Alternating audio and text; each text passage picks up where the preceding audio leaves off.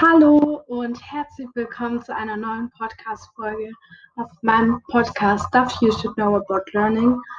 Und es ist jetzt schon die vierte Podcast-Folge. Ich bin richtig excited, weil ich mir so denke, oh mein Gott, wir haben schon vier Folgen gemacht und ich bin immer noch dabei. Und ich habe jetzt noch, glaube drei Wochen Ferien oder zweieinhalb, auf jeden Fall sowas um den Dreh. Und ich dachte, klar ist schon welche wieder in der Schule, aber man kann das ja auch auf andere Ferien anwenden. Das sind jetzt nicht nur die Sommerferien. Und deshalb mache ich heute eine Folge, die um das Thema Was tun in den Ferien, um gut vorbereitet zu sein für das neue Schuljahr. Und ich habe einfach mal so ein paar Punkte aufgeschrieben, mit denen man sich optimal fürs neue Schuljahr vorbereiten kann. Und was ich vielleicht für ein paar Tipps habe, um gleich motiviert zu starten. Ja, und dann würde ich sagen, legen wir gleich los mit dem ersten Punkt und zwar mit Nachhilfe. Und Nachhilfe finde ich sehr, sehr gut. Ich habe selber eine Freundin, die Nachhilfe macht und in die Nachhilfe geht. Und ihr hat es wirklich sehr, sehr viel geholfen. Und ich glaube vor allem, wenn man jetzt im letzten Schuljahr gemerkt hat, oh, in dem und dem Fach hatte ich ein paar Probleme oder ich habe hab nicht alles verstanden, bin irgendwie mit dem Stoff nicht zurechtgekommen, solltet ihr euch vielleicht mal überlegen, in den Ferien eine Nachhilfe oder so einen Crashkurs zu machen. Da gibt es heutzutage ja schon einiges. Unsere Schule bietet zum Beispiel auch so eine Summer School an, wo man in den Sommerferien, glaube ich, für eine Woche in der Schule ist und von Schülern eine Art Nachhilfe-Crashkurs nochmal durch das Fach bekommt, wo man halt am meisten Schwierigkeiten hatte. Genau.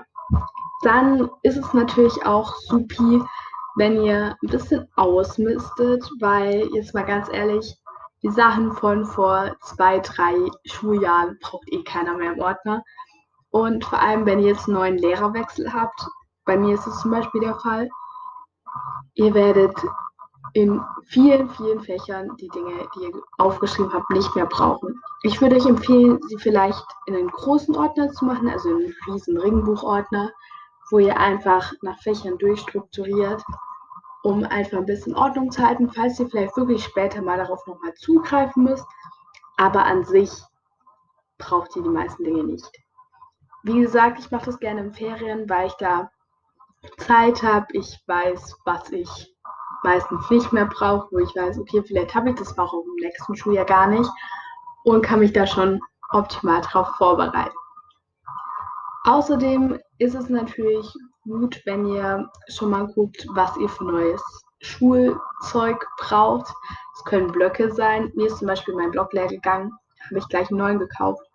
Oder auch vielleicht Hefte, wenn ihr die Lehrer behaltet und ihr wisst ja ungefähr, was für Hefte oder Ordner Mappen, die wollen, könnt ihr die gleich kaufen, weil ich habe meistens das, ähm, die Erfahrung gemacht, dass in der ersten Woche alle ultra im Stress sind, weil sie noch die ganzen Sachen kaufen müssen. Und ich meine, klar, wenn ihr jetzt irgendwie in eine neue Klasse oder so kommt, dann ist es was anderes, weil ihr wisst noch nicht, was die Lehrer und so weiter wollen.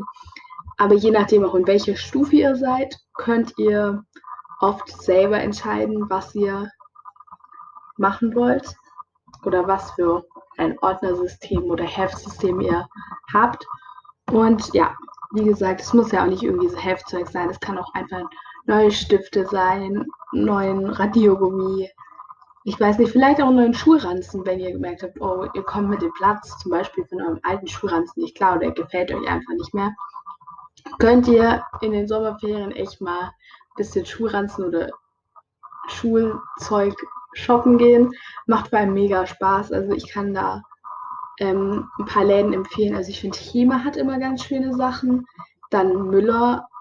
Kommt halt drauf an, wie groß die Läden bei euch sind. Und ansonsten, wenn ihr günstige Hefte sucht, könnt ihr auch mal bei Aldi gucken. Die haben nämlich immer so viermal oder so im Jahr.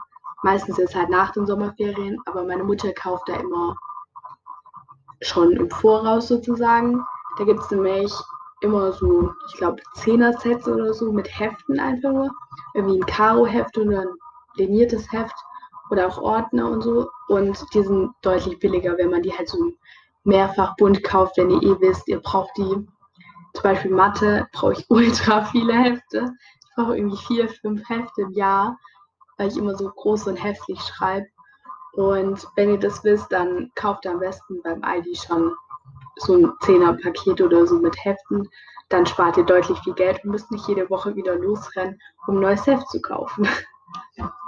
Außerdem ist es vielleicht nochmal ganz gut, die ganzen Hefte und Themen, die ihr in Fächern gemacht habt, durchzugehen und vielleicht Dinge, die ihr nicht wirklich gut zusammengefasst habt, nochmal zusammenfassen, vielleicht eine Formelsammlung anlegen oder zum Beispiel in Englisch die Zeiten nochmal durchzugehen oder Grammatikthemen, die ihr dieses Jahr gemacht habt.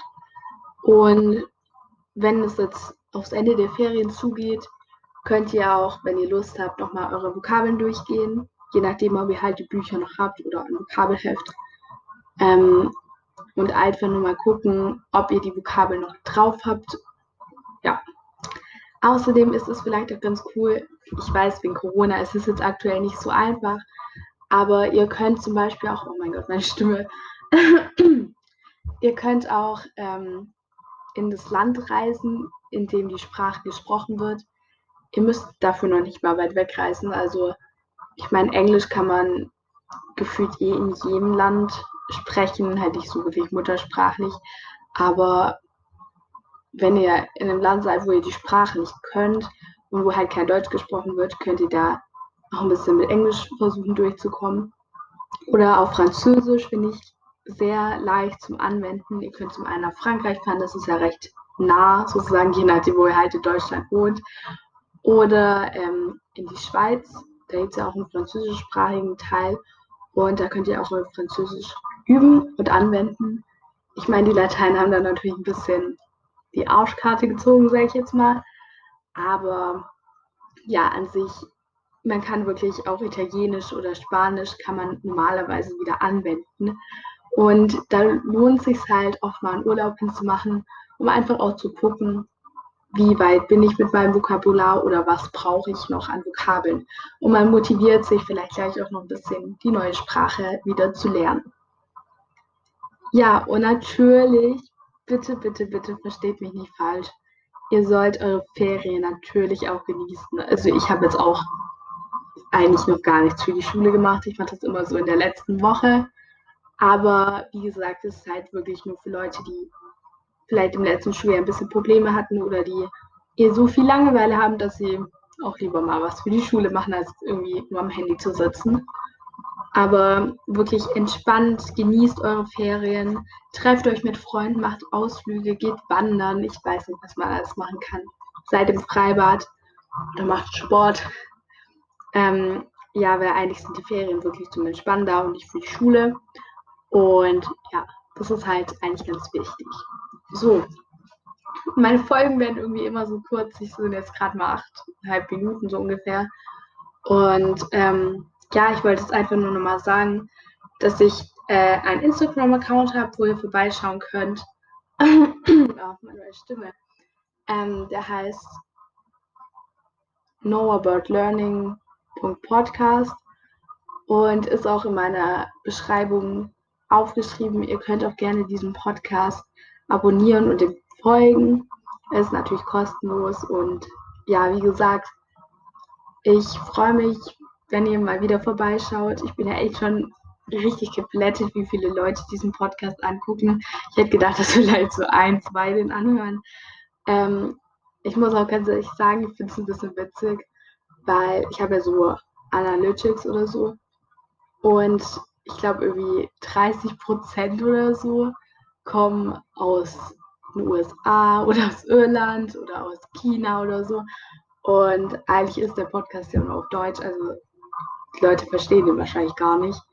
Naja, aber wie gesagt, ich ähm, werde vielleicht auch mal den Podcast auf Englisch machen.